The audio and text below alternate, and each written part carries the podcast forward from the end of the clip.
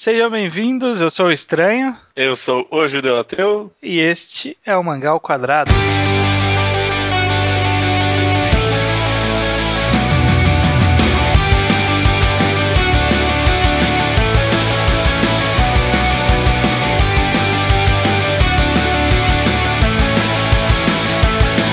E estamos aqui reunidos para mais um Mangá ao Quadrado, o seu podcast semanal sobre mangás. Seu, meu, dos ouvintes, de todo mundo, né? Da galera, o podcast da galera. Ótimo. Esta semana, o título do podcast é Subplot. Ok. Né? Vamos trabalhar em cima, não vou nem tentar explicar o que, que é, porque o, o que é vai ser a discussão do, do processo todo. Ok. Então, nada mais justo do que começando definindo, explicando, determinando o que diabos é um subplot. Beleza. O que, que é um subplot, Judeu? Eu achei algumas definições, mas a, a definição que eu achei mais.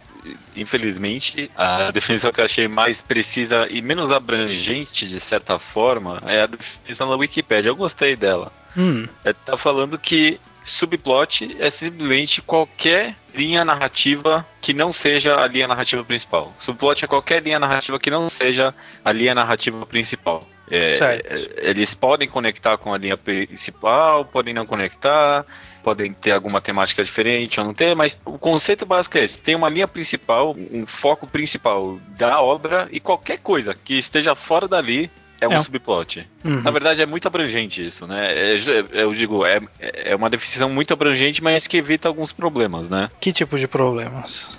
Tipo, se você parar pra falar que, ah, subplot é só aquilo que tem relevância pro enredo principal.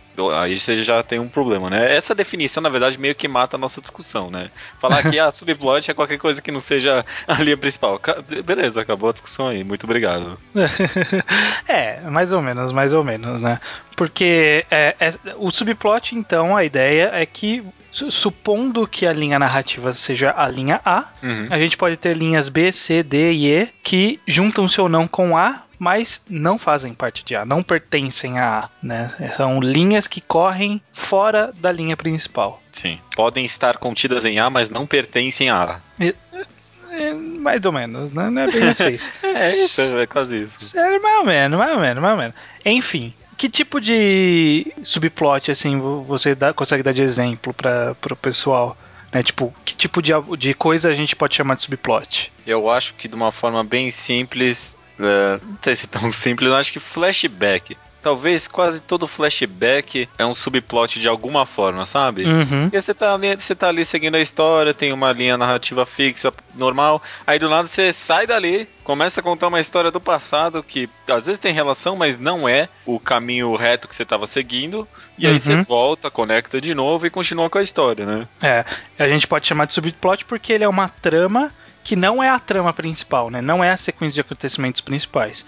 Ele Uhum. pode ser, normalmente é, e é o que a gente espera, na verdade, que ele tem alguma importância para a linha para a trama principal, para a linha A, mas ele não é uma trama da linha A, né? Por exemplo, sei lá, flashback da Nami em One Piece One Piece. Aham. ela não é exatamente parte da história principal, mas ela é um- alguma coisa que é uma história que tem um peso na história principal, né? Nesse caso. Ela ajuda a específico. explicar, auxilia, né? Dá drama pra história e tudo mais. Não, não, não sei, eu ia falar que é complicado, mas acho que é até um pouco simples quando você para pra pensar, né? Eu acho que um outro exemplo pode se dizer é quando uma obra não é de romance, mas existe uma, um subplot de romance, né? É, em Baby Steps, por exemplo, que é um mangá de tênis que eu gosto bastante, ele é um mangá de tênis. Só que em algumas partes específicas o autor pega pra desenvolver um romance de, de dois personagens lá.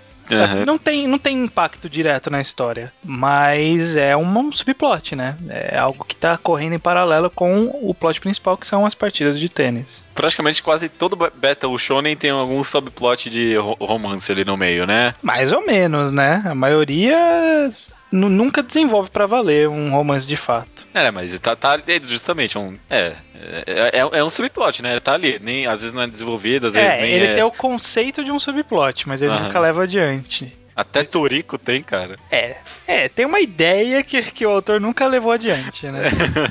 Eu acho que acaba se tornando, nesse caso de Toriko, e da maioria dos Battle Shonens, acaba sendo uma característica de algum personagem do que de fato um subplot. É difícil chamar de subplot, né? Porque.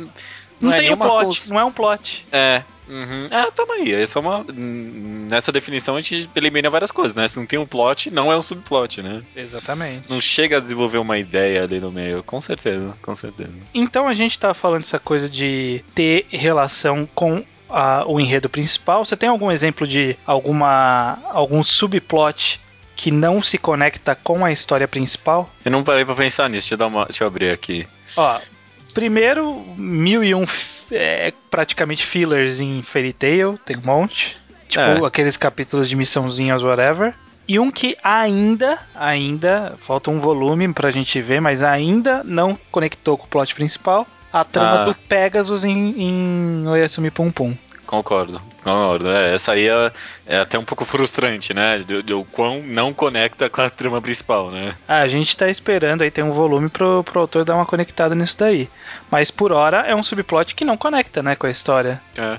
Outro que não ia conectar com a história, mas o autor acabou resgatando é aquele Gaiden do Kakashi em Naruto ah, é verdade, né? Ele não ia conectar. No final, o autor acabou dando uma reaproveitada aí. É, é não sei, quando eu paro pra pensar, o próprio Gaiden, de alguma forma. É, ele não conecta com a trama. É, é que ele meio que conecta com a trama por trás, né? Tipo... É, ele se conecta com um passado de um personagem e esse passado influencia nas atitudes dele. Uhum. Mas não é parte, não é uma linha narrativa que faz parte da linha narrativa principal. Elas não se encontram na frente, né? Eu não é. sei se é essa a ideia, talvez, né? Elas não se encontram na frente. É algo que é usado para explicar algo do passado, mas não algo do agora, né? É. A gente não vê essas duas coisas entrando em ação. Acho que talvez é isso, né? Sim, com certeza. Mas, e, e aí, essa questão de elas não se conectam, mas tem uma relação, é algo essencial para essa nossa discussão né, de subplot. Porque a gente espera que quando uma história é contada, ela tenha alguma relevância para a linha A, né, para a linha uhum. principal mesmo que não diretamente, né? Tipo, como um, uma série de acontecimentos que uma hora vai se juntar com a linha principal, como, sei lá, os alt tabs que o autor de One Piece adora fazer. É, tudo, alguma hora tudo ali se encaixa, né? É, tudo ali parece ser subplot, mas no final acaba tudo se juntando e servindo para alguma coisa. Uhum. O autor, ele é bem, ele é bem capaz de fazer esse tipo de coisa. A gente vê ao longo do, do mangá inteiro esse tipo de abordagem. É.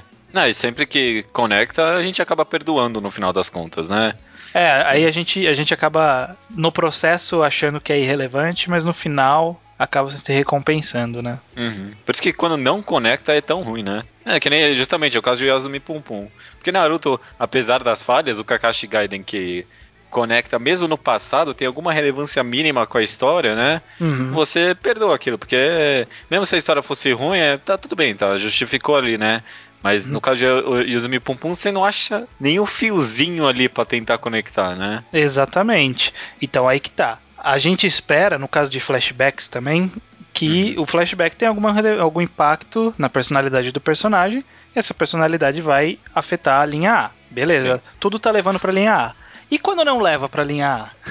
É. É o filler? Aí? É o tal do filler, será? Só, só se for o filler, né? Isso é algo que é difícil de definir, né? Será que tá conectando com a linha A ou não, né? Uhum. É, eu, eu acho que é algo bem pessoal, viu? Esse julgamento aí. Então, porque pode ser que seja, pode ser que seja. Porque pensando né, em, em o, que, o que a gente pode cogitar, se porventura não viesse juntar a linha paralela de Pum Pum, por exemplo, Sim. a gente pode, tem, sei lá, tentar fazer uma analogia que as histórias são um paralelo da história do Pum Pum uhum. e que ela serve como um espelho de alguma coisa que é pra gente enxergar na trama principal. É. Não sei. Já acabou se justificando ali, conectou aí, né? Ou vai ver é, algum tipo de aprendizado tangencial que o autor quer fazer às vezes pode se conectar meio que só estruturalmente, né? Uhum. Eu penso, você deu o exemplo de Fairy Tail, das missãozinhas que não servem para nada, né? Sim. É, eu sempre enxergo em Fairy Tail, pelo menos, como missõezinhas para construir o clima da história, sabe? Se aconteceu algo muito pesado antes, ele dá umas missãozinhas para baixar o clima e fazer o pacing do jeito que ele quer, né? É. é talvez, talvez esteja chegando demais, não nem sei se é verdade, mas o conceito é esse, né? Tipo, Pode, É. pode se, conectar, se conecta até assim, eu já dou uma perdoada, sabe? Então, é que é naquelas, né? A gente pode pensar que é justamente pra isso, Pra mostrar que, no caso de Fairy Tail, pra mostrar que o cotidiano possui missãozinhas bestas também, né? Não é só, Uhum. só grandes missões. Só que a repetição disso torna-se cansativa e evidencia muito mais a irrelevância disso pro enredo, né? E, e a irrelevância acaba soando é, ruim pra uma obra. Quando tem, te- temos um- algum tipo de subplot que a gente julga, mesmo que talvez tenha, mas que a gente julga que é irrelevante, dá uma. Tipo, porra, pra quê, né? Pra que fez isso, né? Um, um exemplo que, olha, as pessoas vão gostar: Ghost in the Shell. já leu, é? Não, não terminei de ler, mas você lembra que no começo eu falei que tinha uma cena de sexo lésbico? Sim, Essa cena não serve pra nada. entendi. Não serve pra nada. Não serve pra nada. São seis páginas de cena de sexo lésbico que não serve para nada. A história é- para pra mostrar um porn e volta depois. Mas é, aposto. É, é- é aí que tá interessante, né? Aposto que vai ter gente no comentário falando que não, aquilo ali serve pra mo- é, demonstrar a desconstrução sexual que tá rolando no futuro, sabe?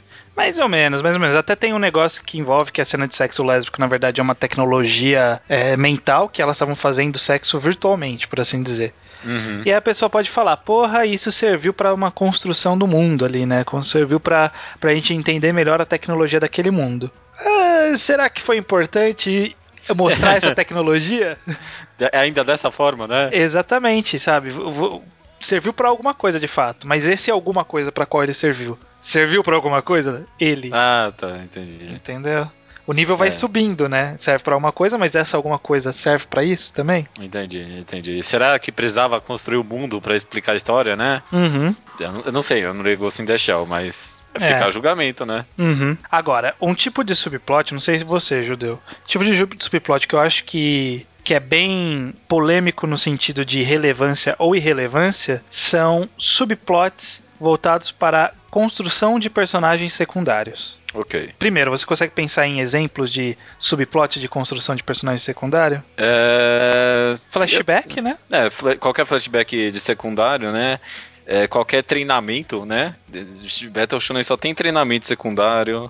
Uhum. Quem, quem tem muito constante personagem secundário é, é- é, por exemplo, é Bleach, que sempre tem a luta do principal e aí tem umas 20 lutas de secundários, né? Exatamente. Que às vezes é uma construção, às vezes não é, mas tá ali, né? São vários sub, 20 subplots que no final não servem pra nada e, os- e o principalzão ali, né? Exatamente. O, as lutas de Bleach, elas são. Eu, eu consigo chamar dentro. É porque assim, as pessoas têm um pouco de, de receio da utilização da palavra filler, né? Uhum. A palavra filler acaba sendo associada a anime, a episódios de anime que não são canônicos. Sim, mas Aí- não é exatamente isso. Não Né? é exatamente. O conceito de filler é. Filler é algo que enche, né? Uhum, uhum. Então, que, que é, é o encher de linguiça, é o colocar coisa pra tapar buraco ou pra estender a história por algum motivo. Uhum. E as lutas de Bleach, elas são filler. Uhum, sim, com certeza. Não serve, não serve, não serve pra Não serve, nada. não serve, porque eu acho que a questão fica sendo a seguinte. O subplot, na minha opinião, o subplot de construção de um personagem secundário, ele deve existir apenas se essa construção do personagem secundário tiver impacto no personagem secundário e o personagem secundário tiver um impacto na história que é um impacto relevante. Uhum, uhum. Então, no caso de, sei lá, qual é a importância de se desenvolver o Komamura? Não tem. Pra que que serve? O que que o Komamura vai impactar na história? É, de nada. Naquela segunda parte, no, no, no finalzinho da primeira parte de Bleach, dava pra tirar todos os capitães, todos aqueles espadas lá, Uhum. não teria diferença nenhuma. Dava pra pular, literalmente, dava pra você pular a leitura daquela parte e não teria mudado nada, nada. Não, tem perso- até personagens que dá pra você simplesmente eliminar. Sabe, tipo, aquela Nell, lembra aquela menina que é uma. que vira uma centaura? Aham, aham, é. Nossa, que que é isso? Eu até Pra esqueci que existia isso. Que, pra que que ela serve? Sabe, é uma, ela aparece, tem uma participação que não importa. Não importa pra nada, nada, nada, nada, nada, nada, nada, nada. Não muda o personagem principal, não muda a sequência de acontecimentos, não impacta nenhuma, nenhum mistério, não resolve nenhum mistério nem nada. E Malemar dá para justificar que é expansão de mundo. Nossa, nem isso. Nem isso. Não serve pra nada. Não serve pra nada. Não serve pra nada. E eu sei, eu sei que pode parecer um pouco exagerado falar, ah, porque se eu tô falando que dá pra tirar todo esse arco de Bleach, dá pra falar, ah, então também dá pra tirar todo esse arco de Cocô no Rito que não tem diferença. Mas não é, não é exatamente isso. Se você olhar umas histórias mais bem estruturadas, que nem um exemplo que eu gosto é. Eu não terminei de ler ainda, mas Hoshi Yang. Hoshi Yang, pra mim, é, é, ele é muito bem encaixado o, o, desenvolvimento de personagens secundários ali, sabe? Uhum. Não dá pra você tirar uma luta e continuar na mesa o negócio. Fica muito esquisito, né? A é. história, eu acho, pelo menos. Inclusive, tem uma. É, eu até tinha anotado aqui. Tem uma side quest, eu não sei se você chegou a ela, que é uma luta pessoal do Koutenka, que é aquele cara que tem uma, um sabre de luz, sabe? Aham, uhum, sim, sim. Mais pra frente ele tem uma luta que é uma luta contra um personagem importantíssimo pra história, só que assim, não é parte do, do plot principal, que é o plot do, do Hoshin Project, de certa forma. Sim, sim. Mas no final se conecta, sabe? Tem uma relevância ali. As coisas vão se conectando. Assim como esse mesmo que ele tem uma luta antes, que é uma luta contra um, sabe, um tipo. Um é, que deixa ele ferido. Que deixa ele ferido. E esse ferimento tem um impacto na história, uhum, sabe? Então, uhum. tipo, até essa micro luta serviu para alguma coisa. É. Sabe? Quando o negócio é bem encaixadinho assim, né? É difícil tirar Uhum. alguma coisa ali. Hoshino Samidare, que a gente comentou também, de, de, todos os, acho que são 10 monstros que a história tem, não dá para tirar nenhum dali, sinceramente. Não. Eu não consigo imaginar. Não, porque a luta, eh, na luta ocorre alguma coisa que é importante, né? Que é. torna-se importante. Mesmo que o, o monstro em si não tenha relevância, os acontecimentos envolvendo a luta com aquele monstro têm relevância. É. E nem e, e, apesar de parecer que as 10 lutas fazem parte do, da história da linha A, ne, nem é eu acho. Porque eh, algumas envolvem personagens secundários ali que são personagens secundários, né? Uhum, exatamente, exatamente. Aquele, a, a, aquele garoto lá aquela menina lá, que, enfim, não vou contar. Mas é, bom. O, é, cara, do, o cara do peixe-espada. É, o cara do peixe-espada, que é relevante pra história também. Acaba se tornando relevante, aí que tá. É, é, é, aí que, nesse caso, Hoshin, é, Hoshinyang, é, Hoshino Samidare, eu consigo pensar também em Chic, que é um mangá de zumbis, entre aspas, vampiros zumbis, que eu gosto bastante, que é do mesmo autor de Hoshinyang. Uhum. É, Kokonohito, que você citou de passagem, tudo isso ele tem desenvolvimentos de alguns personagens. Quando autor, os autores eles dão foco em certos personagens, a gente consegue ver para que, que serve uhum. depois, sabe? Tipo, em Kokonohito, quando ele traz uma menina do passado dele de volta, tem uma importância aquilo, sabe? Sim. Mostrar o que aconteceu com ela serve pra gente entender o que, que vai acontecer na relação entre eles logo em seguida. Concordo. Ou, ou, aquela, aquela saga bem comprida que ele escalou aquela montanha com, aquele, com aquelas quatro pessoas, né? Ah, sim. Nossa, Toda vez que tem cara comentava... meio de filler mesmo, né? Então, tem uma carinha de filler, mas é, acho que esse é uma fillerzinha quando eu, eu paro para pensar um hum, pouco. Então, eu acho que não, porque ela moldou a personalidade do Mori logo depois desse arco. Se é, não tivesse ocorrido essa. Talvez o tamanho dela tenha sido maior do que necessário. Uhum, uhum. Mas, de qualquer jeito, dentro dela tem desenvolvimento de alguns personagens que você vê justificados, pelo menos dentro daquela pequena saga, né? Uhum, uhum. Talvez você, comentando num grande aspecto, a grande saga talvez não encaixa é, muito bem com o resto. Mas dentro daquele pequeno universo faz muito sentido. Olha, tem um personagem nessa saga que ele meio que assombra o Mori o resto da vida, né? Uhum. Que... É, justamente, aquele o outro escalador lá, é, né? É, ele assombra o Mori pro resto da vida com essa coisa de tem alguém que eu deixei para trás, sabe? Uhum, uhum. então, uhum. acho que só isso já justificaria a saga, sabe? Quase tudo ali é levado pro final, né? No final das uhum. contas. O Konohito é uma história que fecha todos os subplots que ele abre muito bem, né? Uhum, com certeza, com certeza. E, e eu acho que a, outros exemplos são aquelas obras que são com a trama mais espalhada e que essa trama acaba tendo pequenos desenvolvimentos de, de personagens que são menores, mas que eles impactam, vai impactando em cadeia os personagens, sabe? Um, exe assim? um exemplo é a Game. Hum. Pensando no lado prático da história, o menino do beisebol, ele não tem importância nenhuma pra trama. Ah. Não deveria ter uma importância nenhuma pra trama, sabe? Tipo, não há foco ali. Mas o pequeno desenvolvimento que, é, que a, o autor, a autora foca em dois ou três capítulos nele serve para modificar um pouco alguns personagens que estão em volta dele. E essa pequena modificação afeta os personagens que estão em volta dele sabe? O desempenho dele na partida tem influência. É, ele é um subplot que dá, dá, dá diferença pro resto da obra, né? Exatamente. Foi tipo um, dois, exatamente, foram uns dois capítulos, três que carregaram muita coisa pro resto da obra, com certeza. Exatamente, exatamente. É, ó, também, eu vou trazer, a gente, é, é um bom exemplo. Ó, é Slam Dunk, hum talvez pareça que ele, ele, tem muitos jogos que são subplots desnecessários, né, pra obra. Hum. Tipo, sei lá, aqueles caras que é, roubavam e deram um soco na cara do Rukawa, por exemplo. Certo. Ou aquele jogo no começo que não sei o que. Uhum. Mas, quando você olha o negócio numa grande perspectiva, você vê que, tipo, todos os joguinhos serviram para desenvolvimento de personagem, né, no final das contas. Sim, com certeza. É, não sei. Tem, lá, tem, algum, tem alguma mudança em algum personagem que acaba se tornando relevante pro, pros andamentos seguintes, né? Uhum. É, é, até mais difícil julgar partidas de mangás de esporte, porque normalmente as partidas costumam, bem, bem entre aspas aqui, costumam servir para alguma coisa, e quando ela serve menos, a partida é mais curta, né? Em é. termos de capítulo. É. é. o que a gente espera, pelo menos, né? Uhum, uhum, uhum. Porque tem umas partidas, por exemplo, em Ice Shield, que faz como se fosse uma partida super difícil, mas sabe, tipo, é um time que tem um cara que é importante e que perde-se muito tempo para derrotar um cara, e aí no final você vai ver que esse time nem era grandes merda. Entendi. Não, não, é, não é desnecessário, não é um subplot desnecessário, mas é um subplot com mais foco do que era necessário.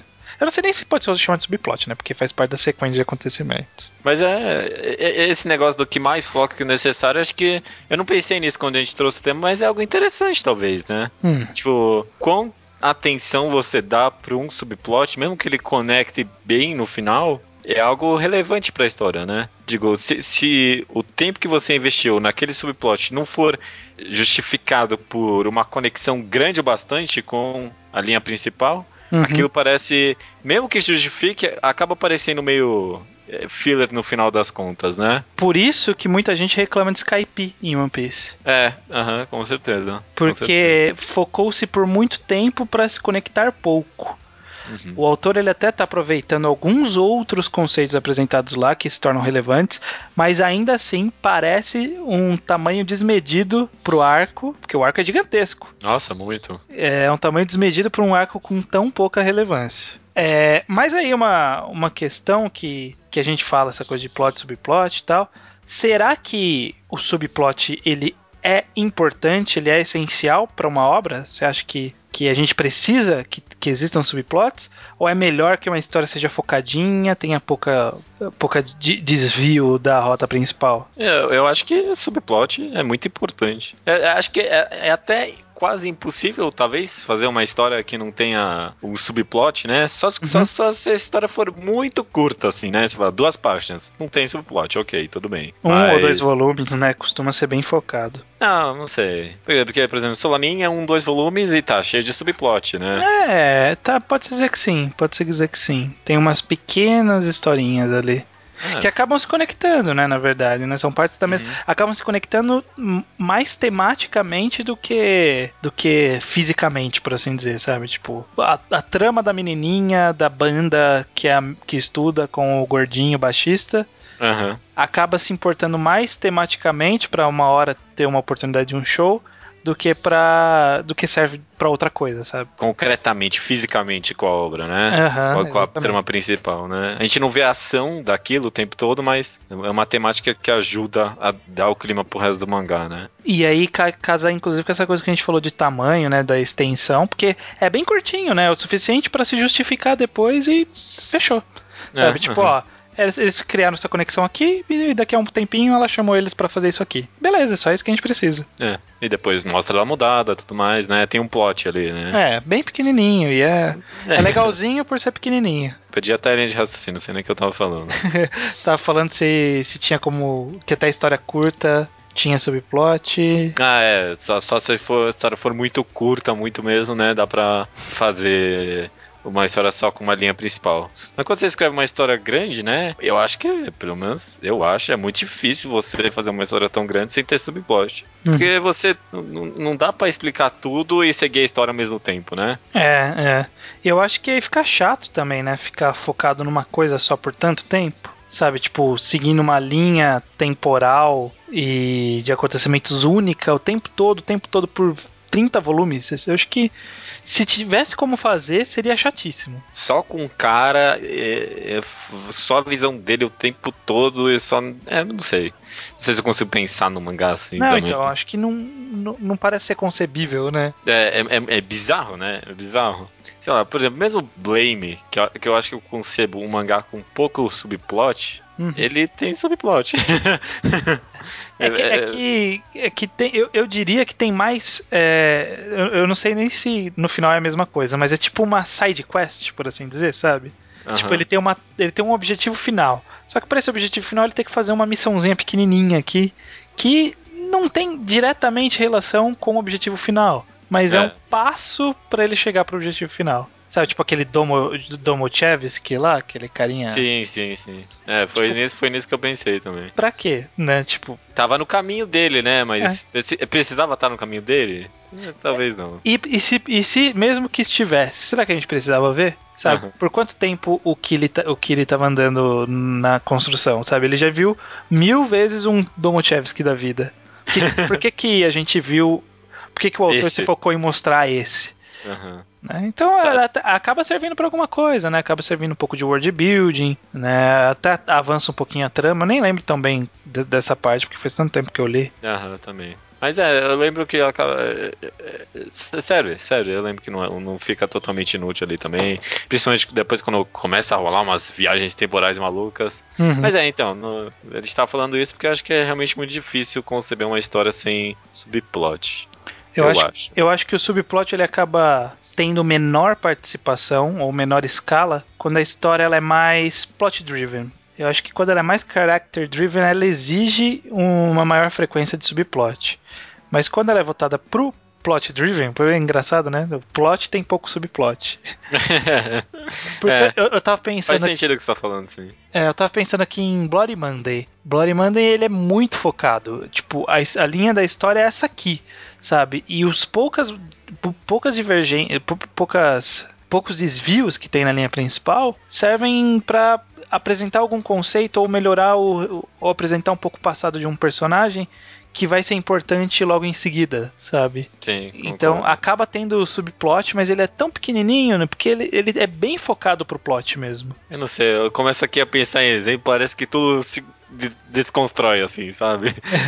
Você acha é, que não tem subplot, aí tem, você vai vendo um monte. É, então. Eu não sei. Eu não sei se eu consigo ver essa divisão tão clara em character driven, plot driven. É, mais ou menos, é bem mais ou menos. Full Metal Alchemist é um mangá que no final tem muito plot driven e só tem subplot também. É, é muito subplot, é muito subplot. É, é pode-se dizer que sim, né? Porque acaba, acaba sendo plot, mas eu acho que é mais um plot paralelo do que um subplot, não sei. É, um plot paralelo, um subplot. É, será?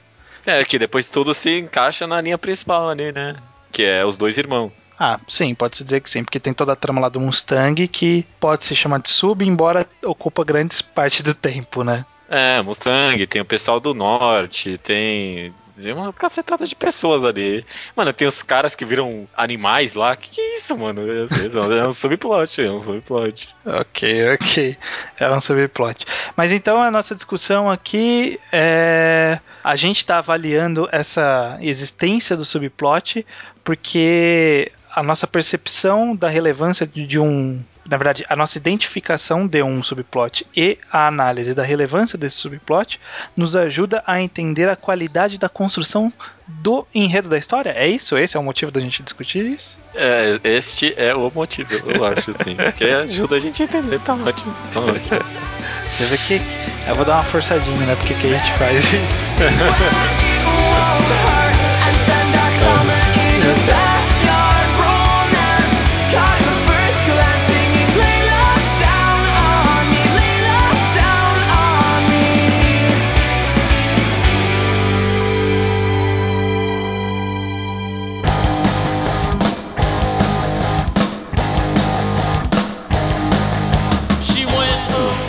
então leitura de e-mails, estranho. Leitura de e-mails judeu ateu do podcast número 71 é o fim, mas não foi o nosso fim, né? Foi só. Não foi o nosso fim. As pessoas caíram na super pegadinha, super radical, muito engraçado. Nossa, né? né? A gente revolucionando o humor aí, né? não, mas foi boa, foi boa. Aposto que teve gente que se assustou mesmo. É. Bom trabalho. Talvez uma, uma leve. E aí logo depois fez, ah não, não, não é isso não.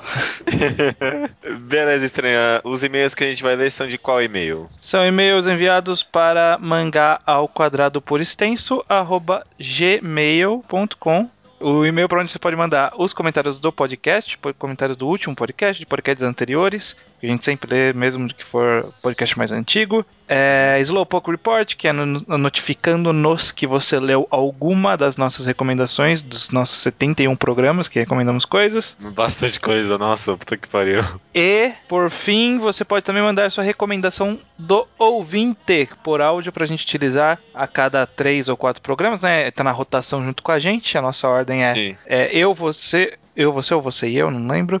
Eu, você, é, você eu, os eu, ouvintes. Eu, é, é, isso aí. Eu sou. Ouvintes vêm depois de mim. É, então eu, você, os ouvintes. E caso tenha algum convidado aí, tem um corte, mas é sempre eu, você, os ouvintes, eu, você, os ouvintes, na ordem de recomendação, como é o deste programa que isso. a gente vai falar mais pra frente. Maravilha. Vamos começar então aqui com o Slowpoke Report, nossa sessão de comentários de meios antigos e mangás que as pessoas leram. Primeiro, Daniel Pereira.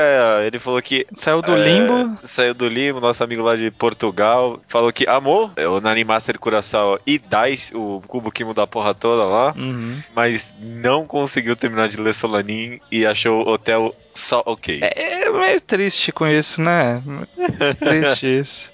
Nossa, nem conseguiu terminar de ler Solanin. É, eu acho triste também, mas estranho deve estar quase depressivo aqui. É, eu estou meio chateado com o Dani Pereira, mas eu vou, vou, aceitar, mas chateado. Vai ter sempre essa mancha negra toda vez que você fala com a gente. Eu vou pensar no fundo do meu coração assim, puta, mas ele não gostou de Solanin.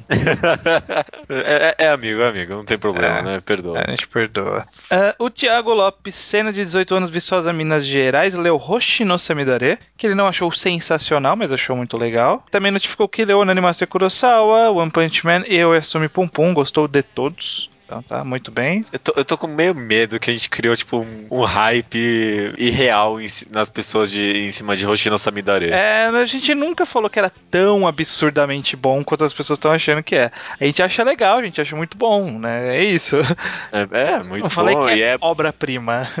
E é, é uma obra muito analisável também, uhum, né? Uhum. Esse, esse é. é. o valor mais do, do mangá, do mangá pra gente. enquadrado que a gente vai fazer também. E já emendando, o Thiago Lopes Senna, ele fez uma série de perguntas por e-mail, uhum. que vamos tentar respondê-las aqui, todas rapidinhos, né? Ah, rápido, rápido. Rápido, vai rápido, vai. Primeiro ele perguntou se Pum Pum de fato terminou e com quantos volumes, porque ele viu na internet que achava que tinha terminado. Eu não sei quantos volumes terminou. Eu também não sei, mas sim, sim terminou. Quantos volumes eu, é, é, o último volume que já saiu, mas ainda não tem scan. Falta um só volume de scan. Eu vou abrir aqui, vamos descobrir. Uh, 12, vo 12 volumes? Não, é, 13 volumes. 12 volumes. 12 foi o último que saiu. Ah, 13 sim vai ser o volume encadernado. Ainda, ainda não saiu o volume encadernado, verdade. Ou, tá, ou vai sair agora, ou já saiu, não lembro. Mas eu sei que vai terminar com três volumes. Vai terminar com três volumes e beleza, é isso. É okay. isso. Ele pergunta se a gente já leu Ashita no Joy e Lobo Solitário, porque ele nunca ouviu a gente citar, mas são mangás que são bem cotados por aí, né? Não e não. Não e não. Comecei a ler Ashita no Joy, mas não continuei eu tava lendo numa época que tava lendo muita coisa, eu acabei deixando de lado várias coisas naquela época, inclusive assistindo no Joy, mas dizem de fato que é bom ambos, então... Ah, sim, só falam, só, só falam. falam. eu não posso confirmar nada. É, ele pergunta aqui, ó. Salvo engano, li num comentário numa gatologia que você estranho, eu. Uhum. Planeja voltar com o Tocast no fim das suas aulas? Sim. Você vai continuar os quadros antigos e com as mesmas pessoas?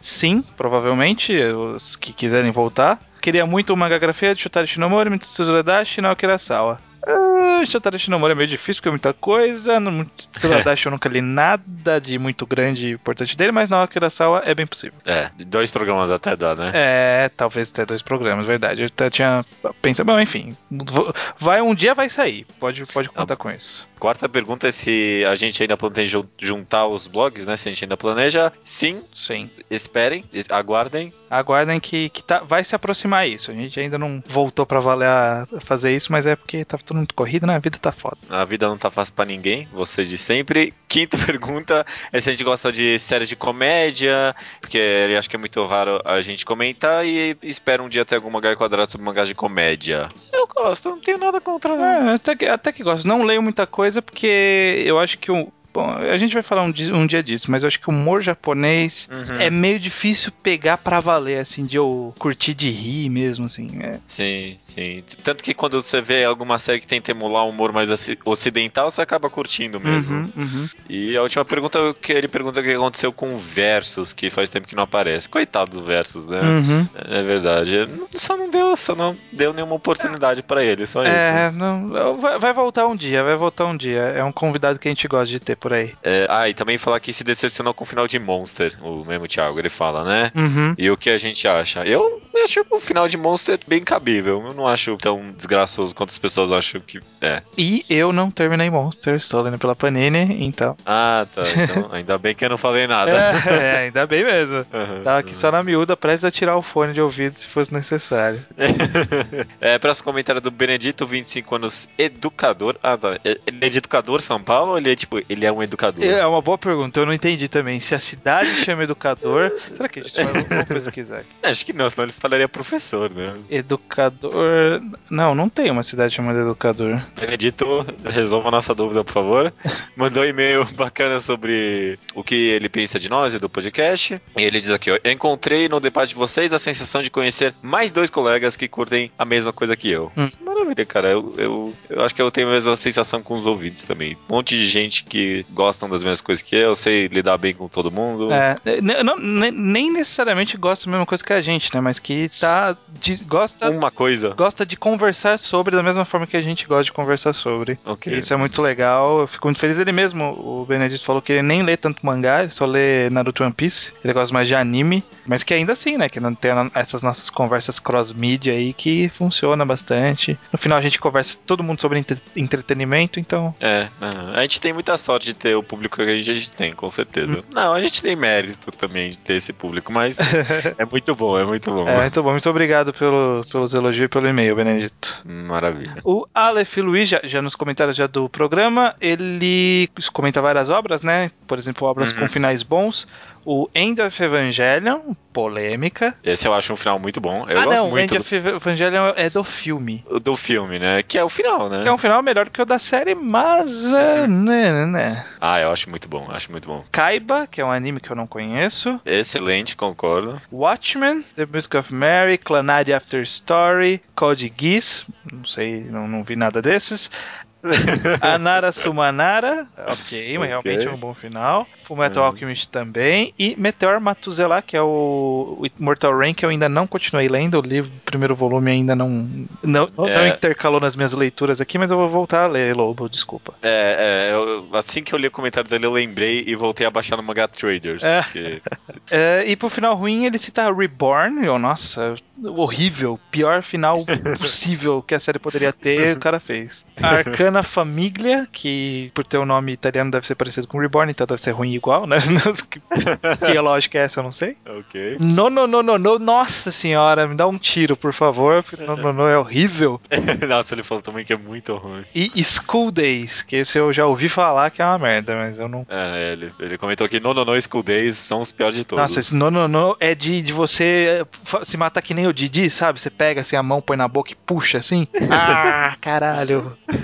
É muito ruim, cara, é muito ruim. Próximo comentário do Rafael dos Santos Tomás, ele concorda sobre a última sensação ser a que fica. Ele fez uma analogia inter- interessante com restaurantes. Ele comentou sobre a sobremesa ser a, última sensação que fica, mas eu, eu acho que uma analogia mais interessante com o restaurante seria que o fim é o prato principal, sabe? É, eu também acho. Acho que a sobremesa é, é tipo o epílogo, não faz parte da história. Não, é, exata- é, exatamente, exatamente. Dependendo do restaurante, o, o prato principal às vezes não é nem a coisa mais importante, né? Às vezes vem Uhum. peixe que é melhor antes, alguma sopa, não, dependendo do, do negócio, mas se o prato principal não tá bom, né? É, sempre fica aquele, aquele pé pra trás. É, Né? a, a entrada você consegue aceitar se ela for meio ruinzinha, né? Mas Uhum, se, uhum. se o que vem depois for ruim também, aí pode tudo. É, porque tem toda uma expectativa pro prato principal da noite, né? Uhum. É difícil. É, e ele também fala sobre finais satisfatórios para a história e final satisfatórios para o leitor. Uhum. É, é um conceito interessante. Sim, a Jessie diz que gosta quando, entre aspas, no final acontece. ah, Entre aspas, porque é uma citação dela, não porque ela falou Aham, entre aspas. Sim. É, no final acontece algo esperado, mas que você duvidava que o autor ia ter a coragem de fazer. Que será que eu conheço alguma história que tem assim? Você conhece alguma de cabeça? Agora que você falou. Eu não sei, eu, eu- gosto do conceito de autores terem a coragem de fazer o que é necessário, sabe? É, eu acho que isso funciona pra grande parte da história. E no final também é realmente algo bom. Uh, Giovanni Link é, a- achou o final de The Music of Mary incrível. Não, incrível, não sei porque eu Incrível, assim. Music of Mary, incrível. Incrível. Achei muito bom eu também. Muita gente comentou o final de Music of Mary, que a gente já comentou aqui, é muito bom mesmo. Uhum. E pergunta qual seria o final satisfatório pra Bleach. O final Porque satisfatório agora, pra né? Bleach foi depois da luta do Aizen, né? É, não seria um final ótimo, mas fechou do que tinha a fechar, prometeu, tudo ok, né? É. Então, beleza, tá bom, né? Eu, eu tô, não- tô esperando uma versão Bleach Kai, logo depois que terminar Bleach. Que aí vai ser, tipo, tirando toda a enrolação e acabando de fato no Aizen. É, tudo bem, mas eu gostaria disso também. Acho que tem muito mangá que precisava de uma reedição aí que. Tirar algumas coisas, né? A, a Shield vocês só falam.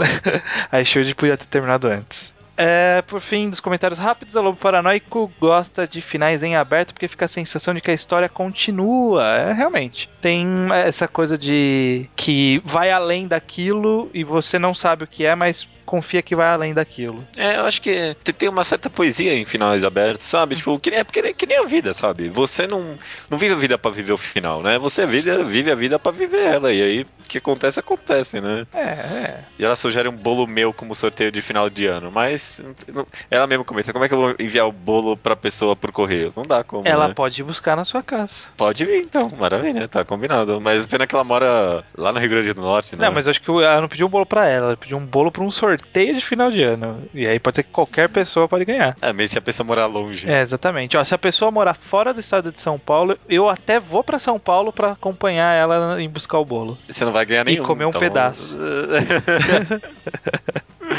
Partindo para os e-mails e comentários maiores, o Leonardo Fuita fala sobre finais ruins que acabam fazendo, acabam fazendo a gente não querer recomendar o mangá, entre aspas, né? É, que nem foi o final de Soul Eater. Ele comenta aqui: o exemplo que pode contrariar o, entre aspas, não querer recomendar é Death Note.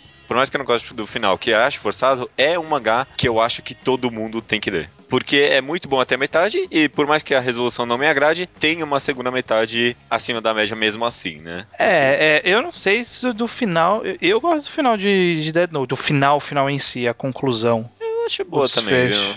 Porque era aquilo que era aquela coisa. Ah, olha aí, é um exemplo de um final que a gente achava que ia acontecer, porque o autor falou, É. e, mas a gente Uhum. ficava naquele, ah, não vai fazer isso. Aí no final ele fez mesmo. Você fala, é, real- realmente, parabéns, você fez mesmo. É, esse aí, é o final óbvio que o autor teve a coragem de fazer, né? Exatamente, Ah, exatamente. uhum. Ele prometeu e cumpriu. E Isso é uma coisa bacana. Por mais que algumas pessoas dis- discutam sobre a segunda metade, se é pior ou melhor, é, eu ainda acho que o final em si é bom. Uhum, eu gosto, eu gosto. É que o, antagonista acabou estragando um pouco, né? Mas eu- a ideia e toda a revelação do personagem como esse vilão grande. Mano, Death Note é tipo o Breaking Bad dos mangás, né? Breaking Bad dos mangás da, da década passada. A gente tá mal, hein? Tudo é Breaking Bad agora. Não, cons- não- não conseguimos desapegar. Ok, ok. Ele continua aqui. Uma outra coisa a se pensar é: se o final for muito bom e o meio e o início forem fracos, a obra se torna o quê? É, eu acabaria classificando como muito, como muito boa, eu acho. É, não sei como seria uma crítica sobre uma obra assim, né? Que ele É. escreveria sobre. Eu vi alguma pessoa também comentando alguma coisa sobre isso, sabe? Tipo, se um final é ótimo, mas a história foi mais ou menos, foi, ou foi ruim, foi ruim, né? Alguém falou, se, se dá pra considerar a série boa.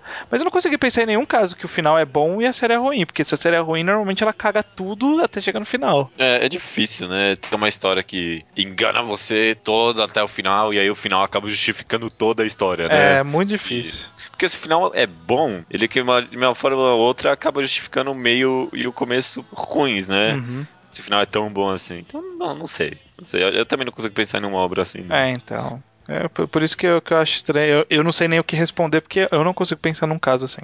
E pra finalizar, o e-mail do Leonardo Souza, o companheiro de longa data, que diz assim: primeiramente, consegui ver uma ligação do tema deste podcast com o tema do anterior. não a este, não anterior ao anterior, que é o de suspensão de descrença. O final de uma obra é exatamente o momento onde a suspensão se vai, onde o contrato com o autor acaba. Como falaram, o último filme do Batman é construído de uma forma que a suspensão de descrença esconde os erros de roteiro, mas quando o contrato acaba e saímos do cinema, podemos ver as coisas com mais clareza. Aham, nossa, muito boa essa, essa comparação. É bem isso mesmo, né? Uhum, é, é exatamente isso. Quando você saiu do, do mundinho, você fala, ah, e agora, né? Hum, é, agora é porque ele fez isso, eu não sei mais. Né? É, exatamente. Depois segue aqui sobre ó, dois finais que me marcaram para o bem e para o mal, são Music of Mary, novamente citado, e Uhum. Bakuman. O primeiro não me deixou com uma sensação relaxada e satisfeita, como já comentei em algum e-mail, eu lembro disso. Uhum. Não consegui dormir e só pensava que a vida era terrível. O sentimento vive em mim até hoje. E esse é o exemplo bom, pelo que eu entendi.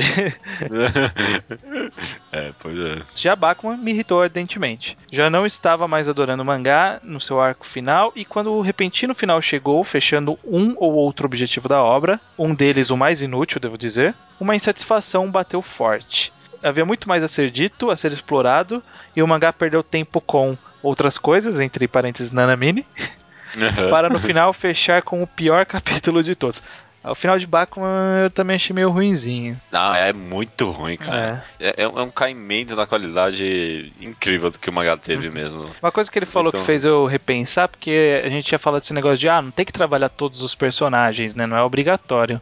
Mas acho que no caso de Bakuman especificamente, talvez até não precisasse mesmo. Mas só a sensação de o autor ter, ter dedicado tanto tempo a uma coisa merda e não ter dedicado às coisas boas, deixa a gente revoltado, né? Porque ele podia. O tempo que ele gastou com o Nanamina, ele podia ter gasto com os outros caras, encerrando os arcos deles, e aí a gente ia Uhum. estar satisfeito. Ou ele podia não ter feito o arco de Nanamine e ter encerrado ali, ia deixar em aberto igual, só que a gente não ia ter Nanamine na, na nossa vida, sabe? É o, que, é o que a gente falou no programa desta semana, o 72, que é, é, é o- é o tempo gasto com subplots, né? Uhum. Mano, foi muito tempo, então deveria ter servido alguma coisa além do que a temática do Nanamine de não sei o que, qual foi aquela temática É, lá, de nem, fazer, nem fazer direito. mangás com as, muitas pessoas, sei lá o que? Fazer mangá sem amor, sei lá. É, é, tipo, é isso, é isso, é uns negócios bem brega, isso mesmo. Ah, certo. Realmente é bem, bem ruinzinho mesmo. Ok. E pra finalizar, ele fala aqui, ó, umas dicas de bordão de despedida que a gente tinha falado.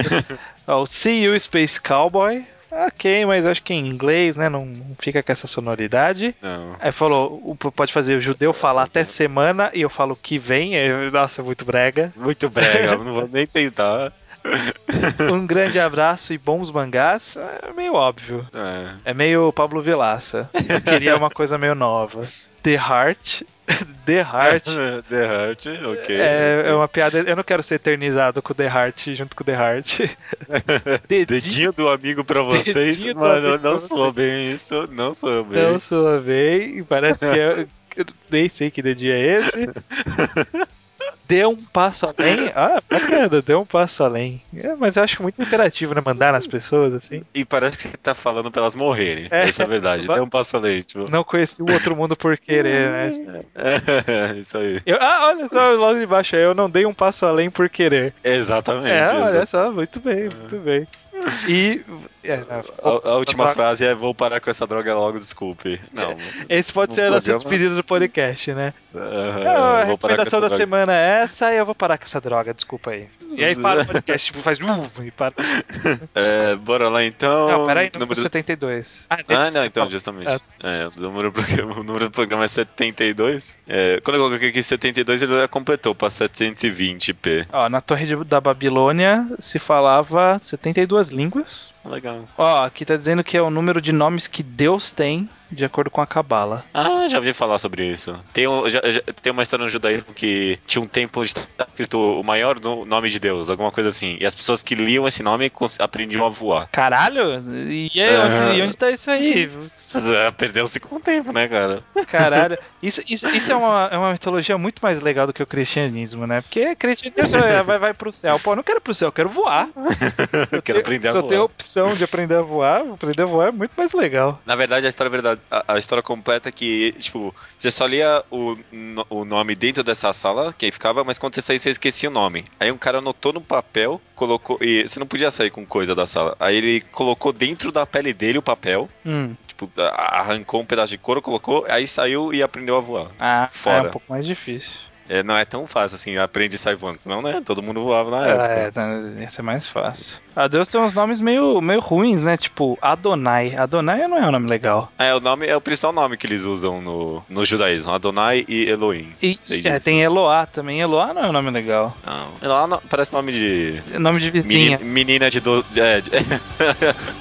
vizinha. Oi, Eloá, cala a boca. é, bem, não, bem nome de vizinha. Eloá, vem armar seu quarto, Eloá.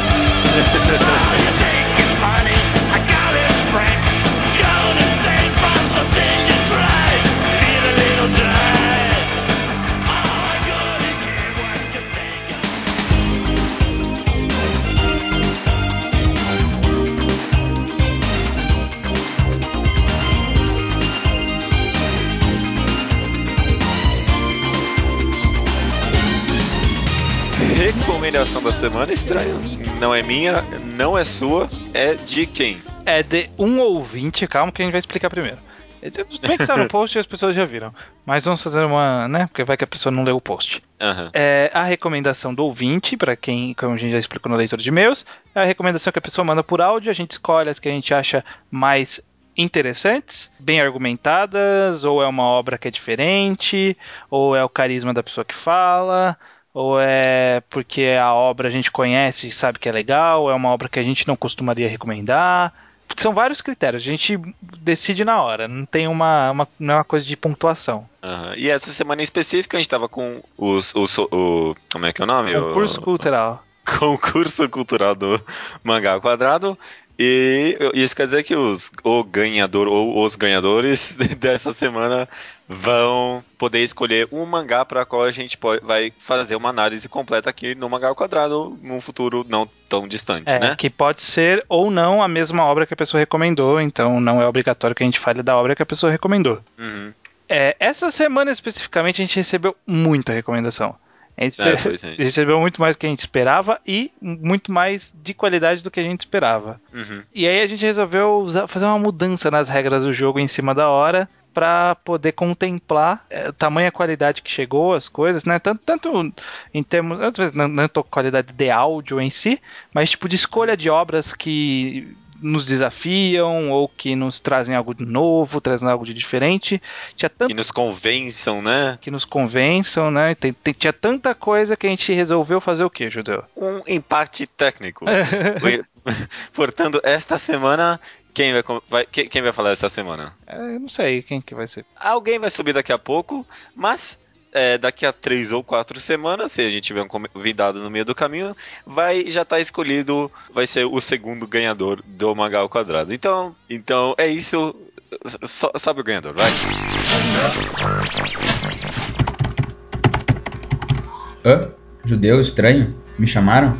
Ah, vocês querem uma recomendação, né? Tá bom, eu tenho uma aqui. Level E, do autor Yoshihiro Togashi, publicado na Shonen Jump. É relativamente antigo, tem quase a minha idade. É um mangá de três volumes, publicados no Brasil, e conta a história do Príncipe de Dogura, um alienígena que cai na Terra e perde a sua memória. Mas isso pouco importa. O que interessa mesmo é que a Terra é visitada e habitada por aliens e nós, os humanos, não sabemos de nada. A trama do mangá é basicamente para desenvolver todo esse universo cheio de aliens excêntricos e esquisitos. O universo do mangá é comum, um mundo com aliens, mesmo assim, o autor consegue desenvolver muito bem cada elemento usado na obra. Ele tem algumas ideias muito interessantes, tipo a relação de jogos de RPG com Power Ranger no segundo volume. Mas o que mais me empolgou mesmo foi a estrutura da obra. O autor parece estar fazendo só por diversão, colocando páginas duplas com apenas texto, reviravoltas exageradas e uma narrativa totalmente livre e displicente. Parece até o protagonista da obra, que só quer se divertir, não importa como. O mangá parece uma antologia de histórias dentro de um mesmo universo, onde nem tudo precisa se conectar. Alguma, alguns personagens são recorrentes e até podem ter um arco, mas o mangá podia continuar para sempre, enquanto a criatividade do autor deixasse. A estrutura relaxada dá uma sensação agradável de descompromisso com a obra. Se o mangá fosse uma pessoa, seria aquele amigo meio idiota que adora fazer piadas estranhas e não se importa de se esforçar muito para uma brincadeirinha simples que vai gerar poucas, mas boas risadas. Espero que gostem da recomendação. Até. Leonardo de Souza ganhou? Olha só, estranho. Eu não, tenho, não sei se você entender no nome dele, não. Não tem, não, cara. O quê? Você falou Leonardo de Souza, eu acho que não tem D no nome dele. Ah, não. Não. Ah, eu não sei porque eu sempre. Será que eu sempre falei Leonardo de Souza? Eu acho que você sempre falou, e eu acho que você sempre falou errado. Nossa! Mano, qu- quase dois anos falando o nome do cara errado até agora.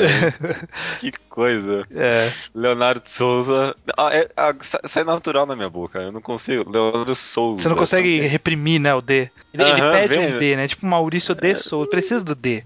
Se for É, chamasse exatamente. Mari- Maurício Souza, parece que tá faltando alguma coisa. Uhum, uhum. Por favor, por favor. Leonardo Souza.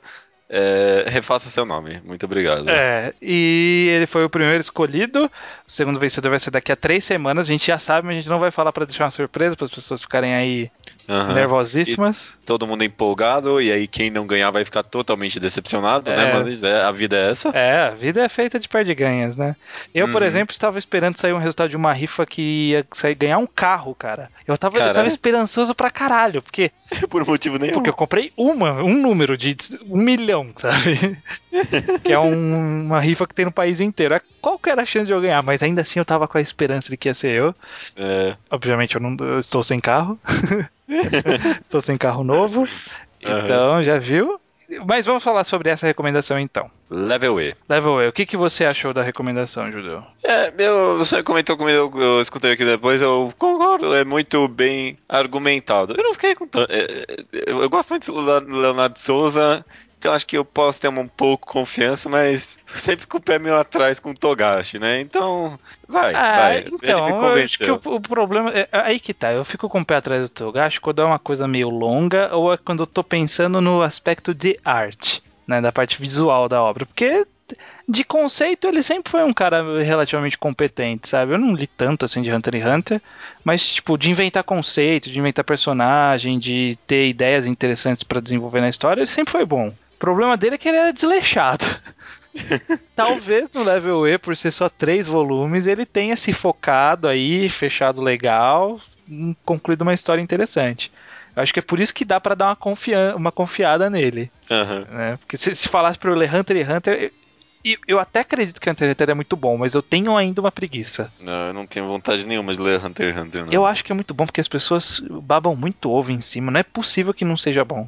É, e são É. pessoas que eu confio que falam isso. É, eu já vi gente que eu confio também falando que Hunter x Hunter é bom, mas desde então eu passei a não confiar nelas. Nesse momento você perdeu a confiança. Exato. É, mas ó, Level E vou dar uma chance. Na verdade, eu já até pretendia comprar. Eu ia comprar no Fast Comics, só que eu fui traído pela Comics. É, se tivesse Fast Comics, eu já teria comprado também. Não, tava anotado, eu tenho anotado tudo que eu ia comprar no Fast Comics. E Uhum. não, não comprei por causa disso. Vou ver se eu acho uma promoçãozinha legal, um pacotinho aí em algum site, compro tudo. Que eu não vou ler É. online. Já terminou, né? Já terminou, tá aqui no Brasil, é mais fácil, é três voluminhos, né? Então, beleza, cara. É, beleza, então tá decidido. O vencedor, o primeiro vencedor dessa rodada do, do concurso cultural foi o Leonardo Souza. Procure, fi- fique na linha que a produção vai falar com você. Exatamente. Passe o mangá que você quer que a gente comente aqui com a gente. O que você quer que a gente comente, por favor, É, né? pode mandar por Twitter, e-mail, o que você quiser. Uhum. E semana. Não, não vai ser semana que vem, vai ser daqui a três semanas, quatro semanas, daqui a um mês. Vai Uhum. ter o outro ganhador que já tá decidido, já tá engatilhado. Ainda assim vocês podem mandar coisa, a gente não vai mudar porque já ganhou, né? Porque foi já escolhido. Mas para os próximos já vai estar valendo também. E fiquem no aguardo, né? Alguém aí ganhou. Alguém ganhou. E agora só falta falar até semana. Que Não, não, É. não vou, não vou cair nessa. Não vou cair nessa coisa brega. Até semana que vem, cara. Até semana que vem, porque. É, não tem.